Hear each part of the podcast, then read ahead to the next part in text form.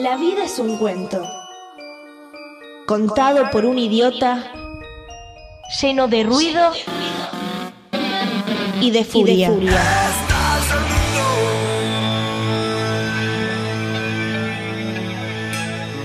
Que no significa nada. El sonido y la furia. Un programa no solo literario.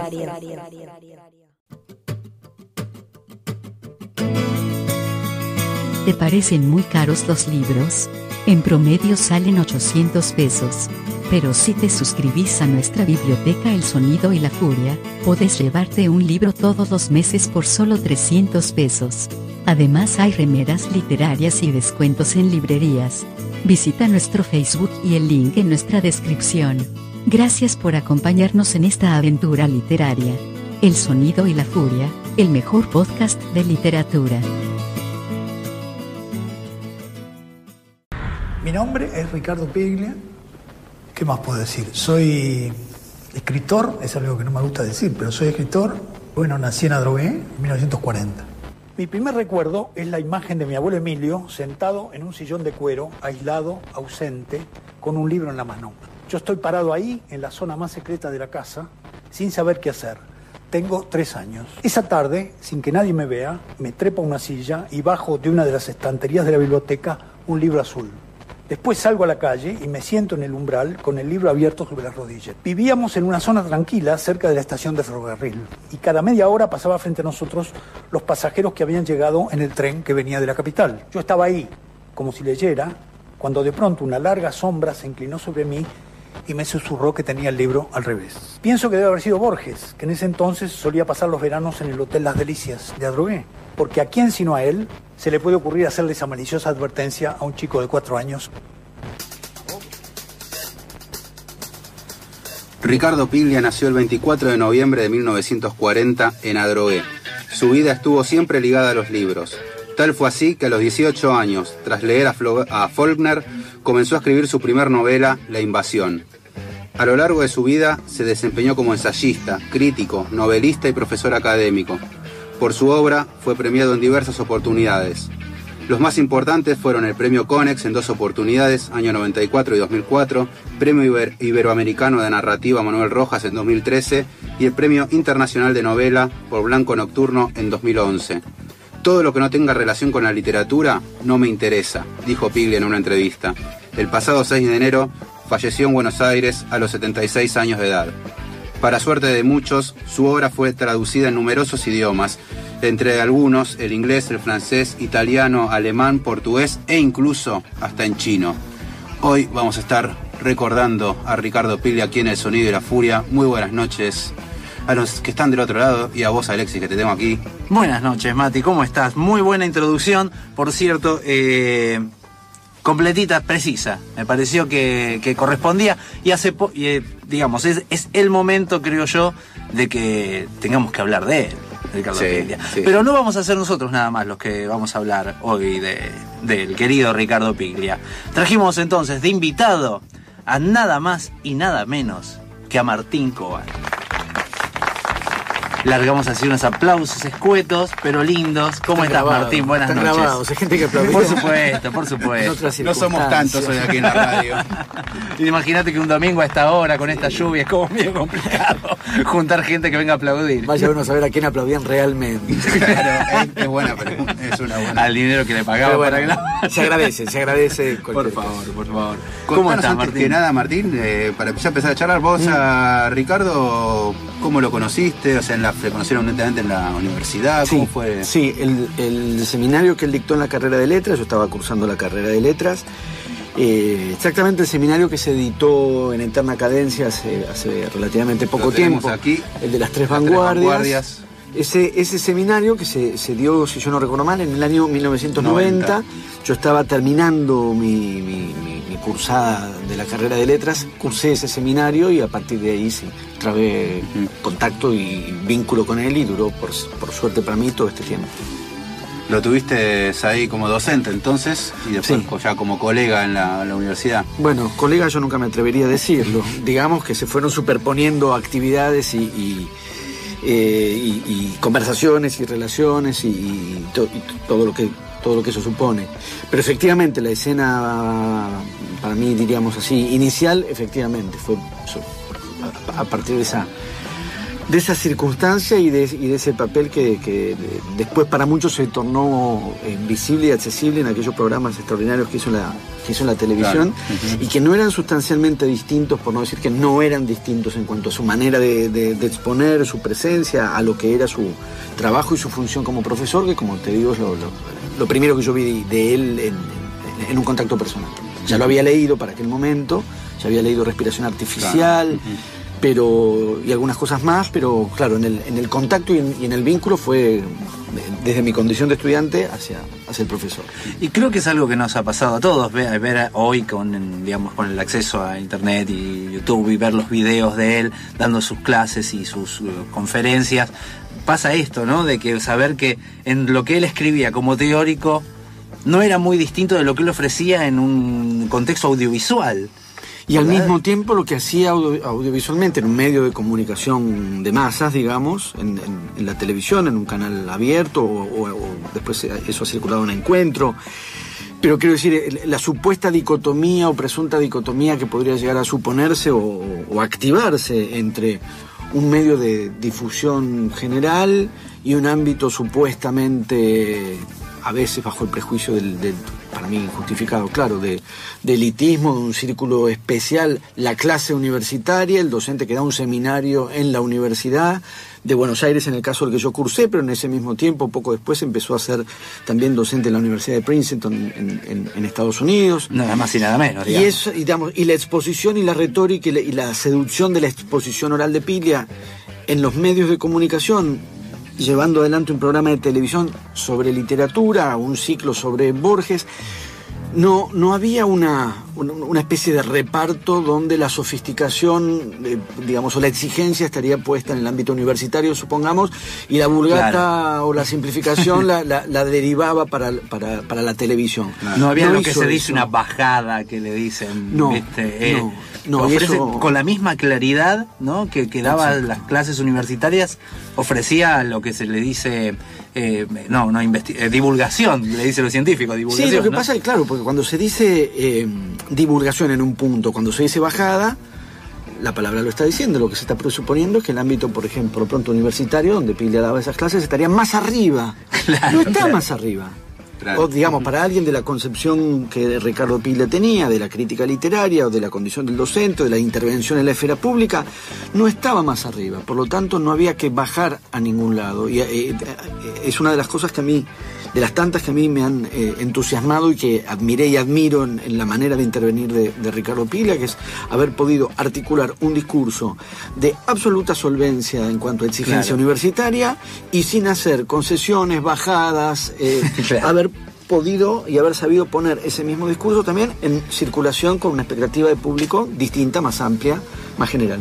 que no deja de ser profunda igual, era, era la verdad que maravilloso. Y eso impresionaba mucho como alumno, digo, cuando vos lo veías, escuchabas esa claridad del discurso y del concepto, ¿no? Uno que va a una universidad como joven, digamos, y se encuentra y dice, bueno, acá me van a matar, no voy a entender nada, y de repente aparecía él y te aclaraba cosas. Sí, ahí eh, yo era joven, efectivamente, porque tenía 23 años, puede ser, sí. Y en el año Sí. 90, Sí, yo tenía 23 años. Eh, Cualquiera es joven a los 23 años. Sí, igual. sí, Digo, no, no. sí, sí, sí. Se llega ahí y, digamos, pasa fatalmente. Nada- nadie- el problema no es llegar ahí, el problema es permanecer ahí y nadie puede. final de boca con Eh, Newell's Old Boys también, más o menos contextualizando. Sí. Que te- que el dato Sí, preciso. eso fue un poquito, Un poquito después, después, sí. en el año 91. Sí. Eh, pero en el 90, claro, Newell's gana la apertura, se quedó en River.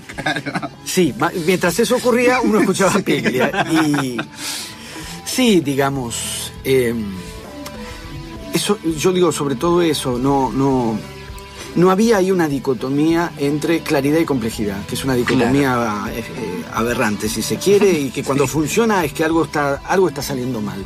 Sí, eh, para dar cuenta de algo con complejidad. eh, No podés digamos, explicarlo, digamos. No te- Sí, no y me parece que es, una de las claves por las cuales ese discurso pudo también tener su puesta en una circulación más, más general, que era absolutamente eh, serio con la complejidad de los materiales de las hipótesis, con la sofisticación de, las, de las hipótesis, y, y al mismo tiempo había algo de, de- de- también de seducción personal y de seducción retórica y, y- y de estímulo. eh, para mí, por supuesto, Fascinante, inolvidable. ¿eh? Yo ya lo he dicho, para mí, eh, lo he dicho en, en- en algún momento, en, en alguna conversación, pero me parece que resume bien el, el- el efecto que podían que podía suscitar eh, en uno esas clases. Era tal el despliegue de hipótesis Sí. de- y de hipótesis potenciales, o sea, las que ahí se desplegaban y se desarrollaban y las que se prometían para un futuro que podía llegar o no. Yo llegaba a mi casa y no me podía dormir. Después de las clases de pila yo no podía dormir porque no podía parar de pensar, conectar, asociar. Era Tremendo. y extraordinario. Esperemos que no pueda dormir la gente entonces. Claro, ¿Por qué? no, seguramente que no. Y ahora vamos, ya estamos hablando un poco de Piglia en sus faceta como docente, ahora vamos a seguir charlando largo y tendido. La primera lectura, la noción de primera lectura es inolvidable porque es irrepetible y es única. La vez primera que leemos a Roberto Ar, la primera vez que leemos a Absalón Absalón de Faulkner, la emoción persiste con el aura del descubrimiento. Escuela número uno de Adrogué. Clase de lectura. La señorita Yolanda ha creado una especie de concurso. Se lee en voz alta y el que se equivoca queda eliminado la competencia de las lecturas desde el principio. Me veo en la cocina de casa la noche antes estudiando la lectura. ¿Por qué estoy en la cocina? Quizá mi madre me toma la lección. No la veo a ella en el recuerdo, veo la mesa, la luz blanca, la pared de azulejos. Pero recuerdo de memoria todavía la primera frase. Llegan barcos a la costa trayendo frutos de afuera. Los frutos de afuera los barcos que llegan a la costa, parece Conrad.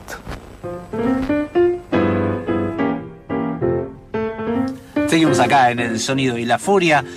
Hablando de Ricardo Pigle, un especial junto con Martín Coban acá, que nos trae su experiencia con él y sus conocimientos, además, sobre, sobre Piglia como teórico y como lector también, este caso, ¿verdad? como lector.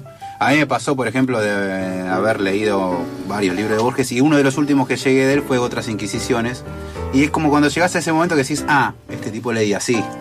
Y sucede mucho con Piglia, bueno, respiración artificial puede ser. Bueno, por fíjate que en el ejemplo. fragmento que estábamos escuchando, eh, Relaciona claro, lo que hace un lector es relacionar, ¿verdad, Martín? Digamos, una de las grandes atribuciones del, del- del lector que lee mucho es empezar a relacionar diferentes lecturas Sí, entre sí. Sí, sí y Pilas era, era un- también, yo diría, un experto en eso, en hacer cruces. Eh, la, la iluminación no estaba solamente la idea que tenía sobre cada una de las cosas, sino la manera en que las cruzaba y las, las Y relacionaba. las relacionaba, ¿no? Sí, sí, sí. Eh, A mí me gustaba escucharlo en, lo- en- en los especiales que hace de Borges porque cosas que decía sobre Borges las hacía él.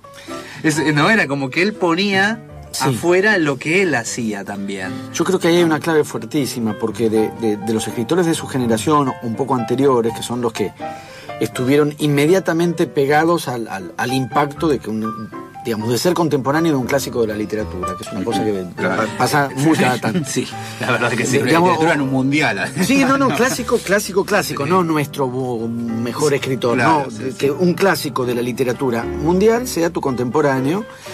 Y en el caso de, de Piglia, que no, digamos, eh, Piglia o Saer, digamos, los escritores que tienen que empezar a escribir y empezar a hacer su lugar inmediatamente después del momento de la consagración o de- de- del momento en que Borges empieza a ser validado y legitimado como un clásico. O sea, años 50-60, la invasión, el primer libro de cuentos de Piglia es del 67, o sea que es claramente la generación que se tiene que empezar a hacer un lugar inmediatamente después de que el monumento Borges se instala definitivamente en la literatura argentina y es interesante hacer un recorrido, se ha hecho, como eh, Manuel Puig, Juan José Saer, un poco mayor Rodolfo Walsh, eh, de- dan distintas respuestas o distintos modos de resolución a la cuestión de la presencia poderosísima de Borges. En el caso de Piglia, su resolución es particularmente interesante porque es una eh, resolución al, al interior de los dispositivos de Borges.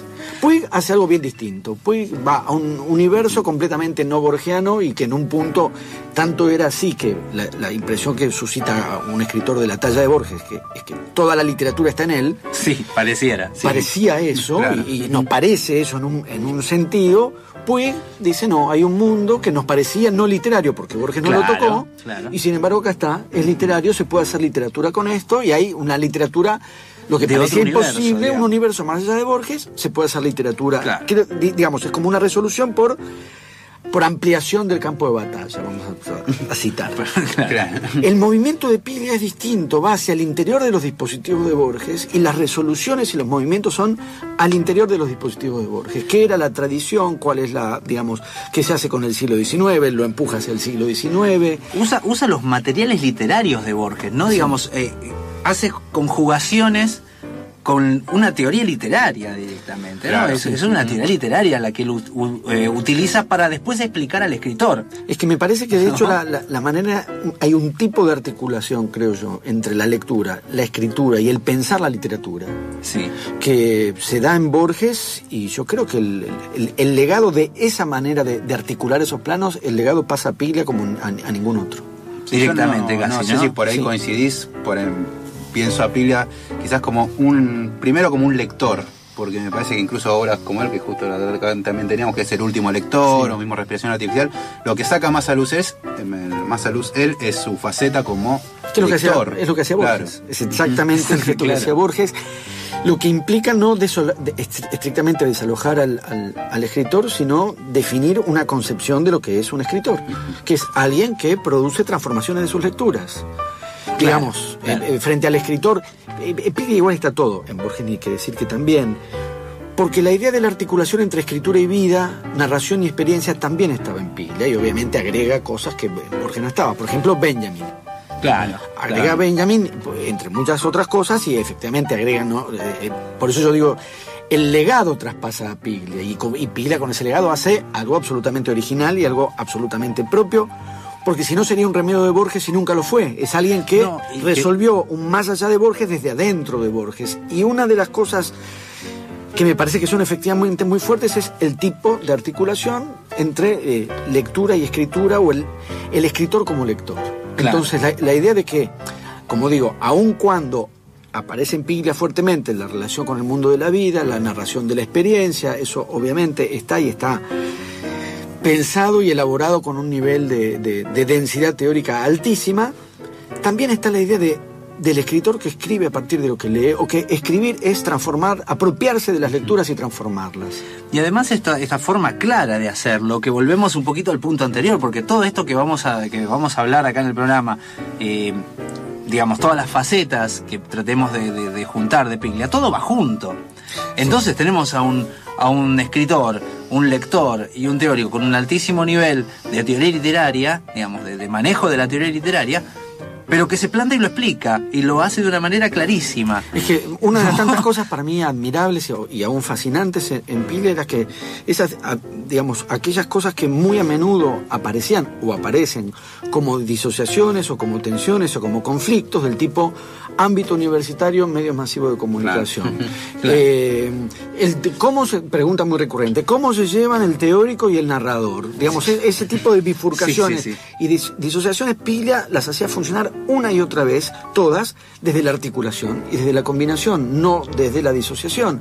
Entonces, claro, uno lee respiración artificial y, y- y- y es la desactivación del conflicto posible o supuesto entre saberes de la literatura y narración, porque se narra el saber, como en Borges, se Claro. narra el saber. se narra el saber. Y es distinto en, en la forma de hacer literatura, digamos. Una cosa es, eh, digamos, la narración como narración, como, como él lo decía, como objeto, como, como práctica social, y otra es el hacer literatura. Pero eso creo que lo vamos a charlar bien en el próximo bloque para que podamos entrar todo, ¿sí? Este es- Tenemos una hora y vamos corriendo siempre, Martín. No es verdad que un, que un escritor escriba siempre cuando está atento y lúcido, sino que hay que ser capaz de, de escribir en todos los estados de ánimo, ¿no? Y yo creo que la escritura también pasa por momentos en que uno no está para nada inspirado y no es para nada lúcido, eh, y que la estupidez a veces descubre momentos lingüísticos muy notables, ¿no?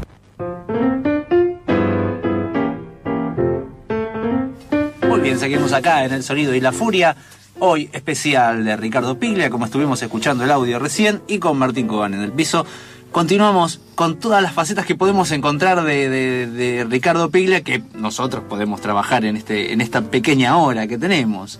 Y en este momento nos interesaba, por- como corresponde con el audio, en cómo habrá sido él como escritor. ¿no? Cómo tomar la literatura como escritor. ¿Vos cómo lo viste, Martín? En eso, él como escritor, no en la obra terminada, sino en la, en la disciplina, en la forma, en el, en el La ser escritor. En la Sí, ahí hay, hay un recorrido que no fue homogéneo, creo yo, porque vos eh, piensen que él publica los cuentos de la invasión en el 67 y la primera novela es Respiración, Respiración Artificial, que es del 80. Bastante espacio, sí. Ahí hay un cambio particular en los últimos años, porque en los últimos años, no, no recuerdo los años exactos, pero entre eh, Blanco Nocturno, el, eh, el viaje de ida, los ensayos del último lector, los dos tomos de diarios, o sea, hay una cantidad de, de libros de Piglia que él va terminando, editando y publicando en un lapso relativamente corto, cuando en verdad en los años anteriores aparecen ediciones de libros de cuentos que muchas veces tienen cuentos nuevos, pero reeditando, retomando cuentos anteriores. Ajá, claro. Y el ciclo de las novelas era, era más bien, eh, yo diría, relativamente esporádico. O sea, contestando la pregunta, era un escritor que parecía tomarse mucho tiempo para elaborar, reescribir. Eh, entiendo que las reescrituras y las correcciones eran eh, muy, muy prolongadas, muy minuciosas, tanto que de pronto pasaban, si yo no recuerdo mal, de, de respiración artificial a la ciudad ausente, 8 o 9 años, que para, la- digamos, no, no está pautado para nadie cada cuánto hay Sí, que sí, escribir, cada uno lo hace a su modo. Pero, pero Piglia parecía tener una periodicidad más larga en el sentido de, como digo, un, un- un escritor que volvía muchísimo sobre los manuscritos, reescribía mucho, recombinaba mucho, tachaba mucho, había, digamos, un, un tiempo de elaboración eh, muy grande que se nota, como digo, entre, entre libro y libro pasaba un, tiempo considerable, de, de la ciudad ausente a, a- a Plata Quemada, algo parecido. Y algo cambia en los últimos años. Eh, porque como, como podemos ver, o sea, con- está bien, lo- digamos, los diarios, por supuesto, los fue escribiendo a lo largo de su vida, pero esos diarios él los, digamos, y no solo los corrigió, y no solo los revisó, sino que agregó textos, Claro. intervino sobre esos textos, o sea, hay, hubo un trabajo en tiempo presente sobre ese De material. reescritura, De, de- reescritura y, y de textos nuevos que insertó Ajá. en, en- en los dos volúmenes que llegaron a publicarse hasta ahora. Entonces, son recorridos muy, muy distintos. Entra por los cuentos, después pasa a las novelas, las novelas con tiempos largos entre una y otra, Y y, un cambio en los últimos años. dándole un énfasis también al género policial, tomando el Género género, po- policial. popular, si claro. los hay, digamos. Entonces tenés la alta academia, donde se lo quiso eh, fijar muchas veces, pero por, su, por otro lado se iba por el género por ahí más popular de, de los géneros, ¿no? Y hacía, pero bueno, como decimos, porque eh, otra vez, no había ahí una disociación, porque con, con la cuestión del policial y las reflexiones sobre el policial, las lecturas de- de- del policial daba clases extraordinarias y- Sí. y, muchas veces poniendo claves policial donde, donde no era, digamos, necesariamente textos Claro. previsiblemente del policial, ahí se agrega también su trabajo como editor, eh, digamos que creó colecciones, dirigió y, y armó colecciones de, de- de policial negro. Y otra vez hizo, por un lado, fue una fuente de, de hipótesis y de reflexión sobre ese campo infinito e inagotable. Y al mismo tiempo una parte de la productividad de lectura y de hipótesis de- lectura sobre el policial y sobre, digamos, y sobre el género policial fue a parar a sus ensayos, que se nutren muchísimo de esos saberes, y a su ficción. Blanco Nocturno es una especie de enciclopedia integral bajo forma de, de- de una ficción, una narración ficcional, pero que es también una especie de tratado de, de los saberes reunidos sobre el género policial a lo largo de, de su vida. ¿Sabes qué? Me, me voy vamos hablando, ¿no? Y, y- y recuerdo las formas de hacer que nos decía eh, eh, César Fuentes una vez, hablábamos con él también acá en nuestro programa, y él decía que había maneras de hacer las cosas como la araña que crea las cosas de cero, o como la hormiga que rearma los materiales, ¿no? Y con eso construye. Me parece que Piglia entraría en esta idea del construir desde los materiales que ya están, ¿no? De la hormiga, el trabajo de hormiga, ¿no? De volver, poner una cosa sobre otra, volver a rearmar, eh, ¿no? Construir con lo que ya hay de otros lados. que es otra vez un legado claramente borgiano. Claramente por, borgiano, por eso es, una, es una estupidez tan, tan infinita lo que están haciendo con Pablo Cachajian. Que es alguien Bueno. que evidentemente entendió también, es uno de los que entiende perfectamente la, la marca o la huella que, que pone Borges sobre lo que se supone que es la creación y que nunca es esa, esa utopía de originalidad bajo, no sé, justa- el, mi- el mito del genio romántico que de la nada Claro, que se- baja se desde una musa, sí, sí, la musa toca su frente y ahí genera una obra. La escritura es siempre reescritura, es siempre transformación, se es- escribe sobre a partir de lo que se leyó y en la transformación de lo que se leyó. El, Quijote mismo es, es- es una reescritura de géneros ¿no? y retransformación. Exacto, por eso la genialidad de Borges cuando inventa esa genialidad del De- autor que es es sobre el Quijote. Claro. Pero el claro que es sobre el Quijote, sí, pero- sí. porque digamos, el juego del autor que escribe un libro que ya está escrito se puede hacer con cualquier libro. Total, el juego es, es Sí, eso, sí, sí. lo puedes hacer con cualquiera. Y sin embargo, Borges genialmente elige el Quijote, que es el libro de la reescritura. El río de la escritura y de la contestación del autor. ¿no? Y del lector, y del lector que actúa lo que leyó. O sea, es, es una elección muy, eh, muy aguda, la de Borges, muy inteligente, muy inteligentemente leída por Ricardo Piglia, leída y ejecutada, en el sentido que su propia práctica de escritura Claro. se nutría inseparablemente de, de lo- esto que vos decías, creación de la nada, no, reescritura de una tradición, transformación de una tradición, volver sobre la tradición, incluso yo creo que pudo pensar la noción de vanguardia, como Claro. aquel seminario del que hablábamos y el libro que se editó en Eterna Cadencia, Las Tres Vanguardias, pudo pensar así de bien las vanguardias, de bien y de originalmente, con la originalidad que tiene, es decir, Saer, Puig, Walsh, tres vanguardias. Uno en principio no, Claro, no le encontrás la relación. no sería exactamente sí, sí, do- sí, donde sí, uno diría vanguardia, porque para el caso en esos años había escritores como, supongamos, Libertela, uno más rápidamente diría, bueno, Claro. vanguardia, porque Libertela efectivamente rupturas de sentido, rupturas de linealidad, lo que uno en principio codifica. Sí, discurso, sí, sí, sí. Poder pensar en clave de vanguardia a Saer, a Puig, a Walsh y ver distintas Claro, ahí. modulaciones de la vanguardia en esos tres escritores es, digamos, deudor, es una hipótesis con una deuda directa a la manera en que pudo pensar la tradición. Claro. Y la idea de operar sobre la tradición, en la tradición, contra la tradición, reescribiendo, desviando, y lo nuevo es efectivamente un desvío sobre la tradición, no la creación desde la nada. Claro, sí. es que no, no sé de dónde salió o por qué será que esto de la creación de la nada, que decíamos, ¿no? Esta idea de la, de la araña que, que crea la telaraña de, de sí misma, eh, está visto con tan, digamos, tan bien visto, cuando en realidad la cultura lo que está haciendo todo el tiempo, y la cultura popular más, es reescribir y rearmar todo, digamos, volvemos a los 80, volvemos a los 90, volvemos a, ¿no? Tenemos, hay, hay como una costumbre de rearmar desde lo que ya había, y sin embargo lo, lo que parece bueno es de la nada. Y lo nuevo es esa transformación, lo que llamamos nuevo, incluso lo que llamamos vanguardia, que es lo radicalmente nuevo, Sí. es un desvío y una transformación sobre esa tradición, efectivamente. Y ya que estamos pensando a Piglia, vamos a ir ya cerrando el programa y hablando ahora en breve de lo que viene después de Piglia. Los escritores lo único que sabemos es lo que no queremos hacer. Lo que podemos hacer es decir qué no queremos hacer.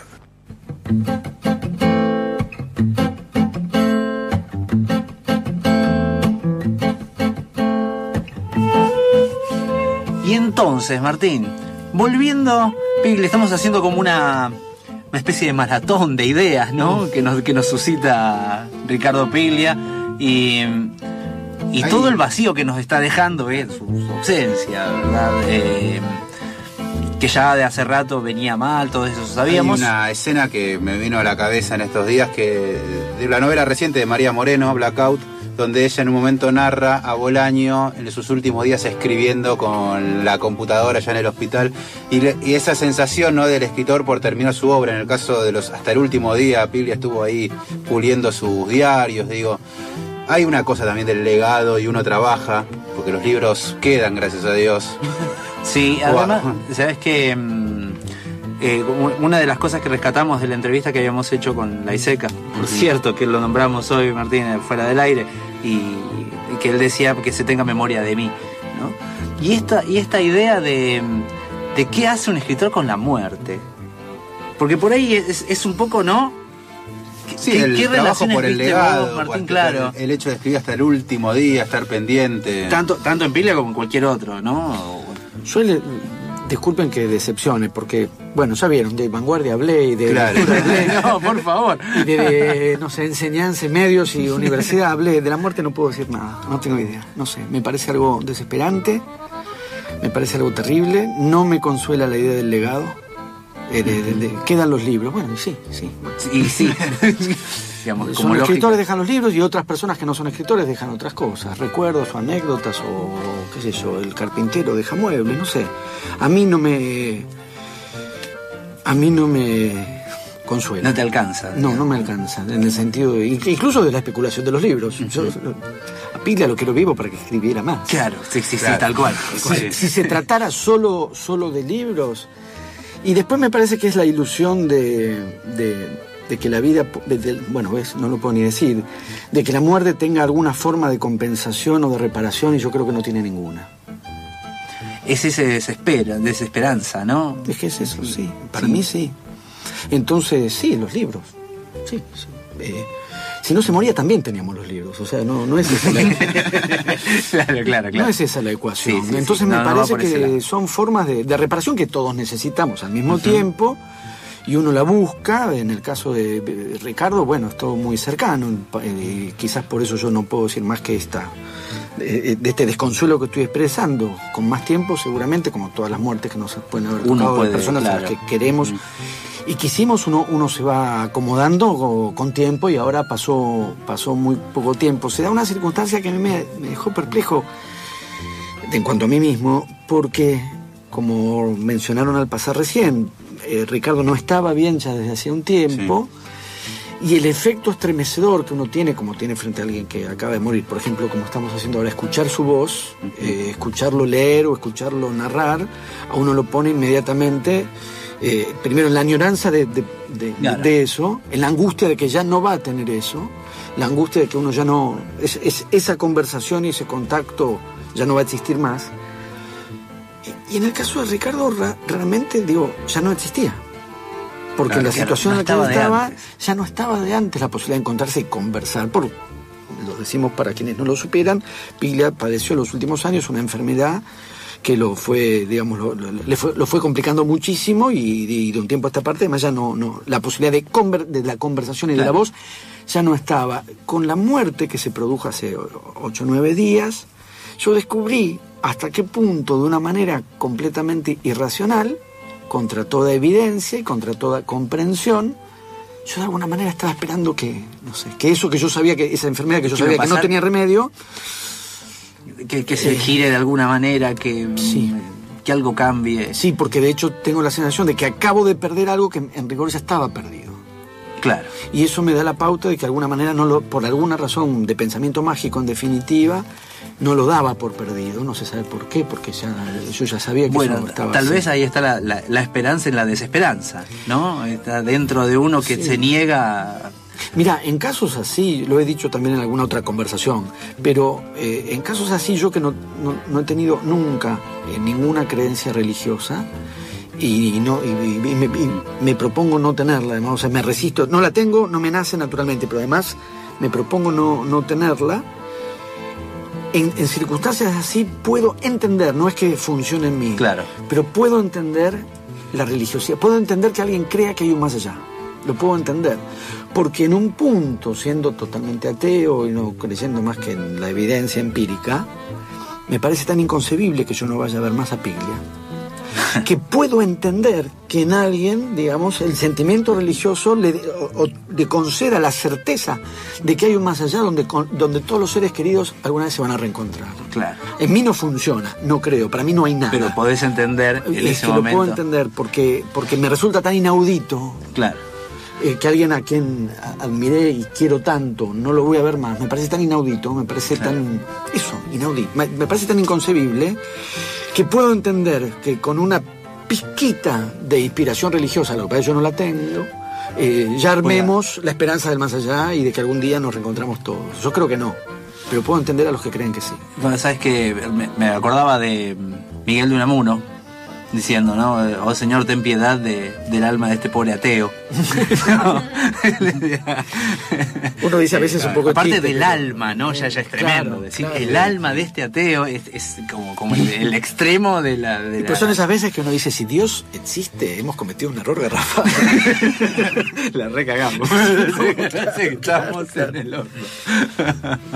Pero bueno, son efectivamente, en, en el caso de Piglia, por un lado se produjo esta, esta seguidilla, ¿no? Porque habían mu- muerto un poco antes Andrés Rivera y un día Claro. antes Alberto Laiseca. Sí. Sí, sí, sí. Eh, Fue como. Un poco antes eh, murió Josefina Ludmer, que alguien que a mí también, con quien también cursé en la carrera de letras y fui, eh, fui Ah. directora de, de, de tesis de doctorado mío, o sea, mi maestra y me ha formado hasta donde se me pudo formar a mí. En gran medida eso tiene que ver con ella y, y, bueno. Arrancaste sí, con son- unos cachetazos enormes en el 2017. y la verdad es que la combinación, en, más allá de los otros nombres que mencionábamos y que uno los ha leído y los admira, pero la, la combinación de la, de la pérdida de, de Josefina Ludmer y de, y de Ricardo Piglia a mí me arroja una sensación de orfandad Mm. eh, que, bueno, obviamente no, no, no había conocido, no, no había sentido hasta ahora. Eh, hay- uno tiene muchos referentes, Sí, sí, sí, sí, sí. personas que Pero... te marcaron, que te formaron, que son interlocutores, pero, pero son han muerto muy cerca uno del otro y, y la, la verdad que yo es como en el como en el boxeo cuando no había cuenta de ocho, cuando no había cuenta de protección, que es que Claro, no caíste, había, caíste. antes no había, vos te caías y el rival quedaba parado al lado tuyo y apenas te levantabas te otra. otra vez. Así me siento yo. Claro. No, no, no, no hay tiempo. Y. Y nada, yo creo que quedan. Queda solamente empezar a, a- a difundir lo que han hecho, ¿no? Sí. Obviamente no es consuelo de la existencia, de la falta de la existencia, pero, pero sí me encontraba en algo extraño, mirá, terminamos hablando de la circunstancia al final, eh, de que lo vinimos nombrando tanto el año pasado, Claro. lo nombramos tanto a, Biglia, eh, a, Y pero a porque también ha hecho mucho también. por, la let- por, por nuestras letras, no solo por lo que publicó, sino por los trabajos que hizo.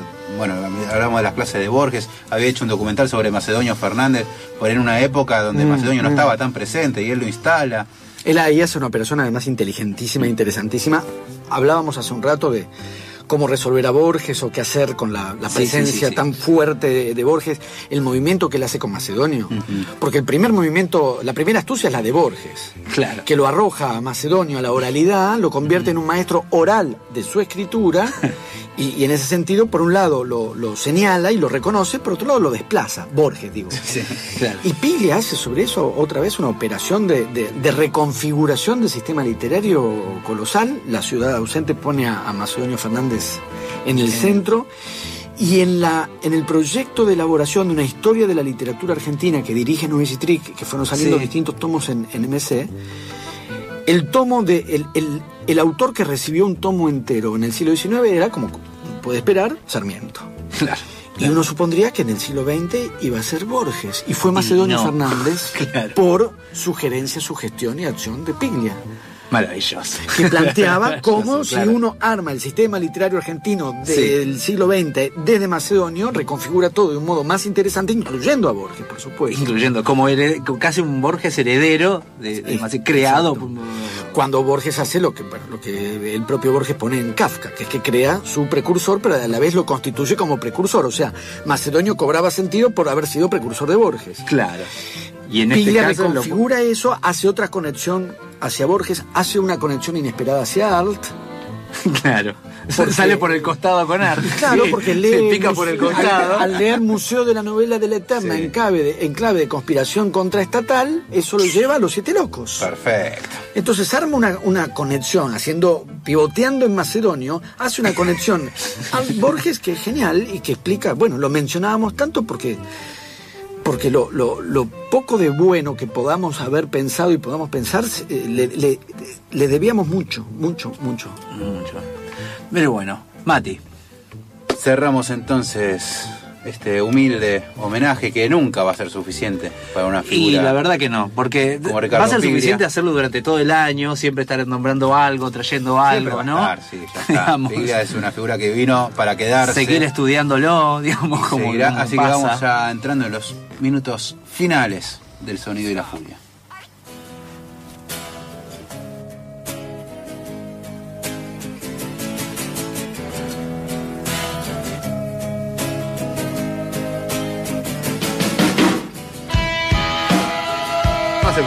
Entonces nos vamos despidiendo ya mismo de este programa hermoso que hemos en el que hemos homenajeado a Ricardo Piglia. Martín, últimas palabras para la gente que escucha para en este domingo lluvioso. No, a ustedes agradecerles muchísimo la, invitación y la posibilidad de, hablar de Piglia y, a quienes nos, nos, estuvieran escuchando, si ya la han leído a Piglia, esperamos haber aportado, espero que les hayamos aportado algo de lo que ya han leído. Si ocurrió que todavía no, espero haber estimulado efectivamente, que hayamos estimulado el, impulso a la lectura, porque efectivamente estuvimos hablando de un escritor muy, muy extraordinario. Matías, entonces. Vamos despidiéndonos, va... Vamos a dejar también un tema después para irnos yendo. ¿Con cuál nos vamos a ir después? Y va a sonar Pink Floyd con Goodbye. Ah, está muy bien. y sí, correspondía. Correspondía, Y le agradecemos a Martín Coan, que es escritor, profesor también de teoría literaria.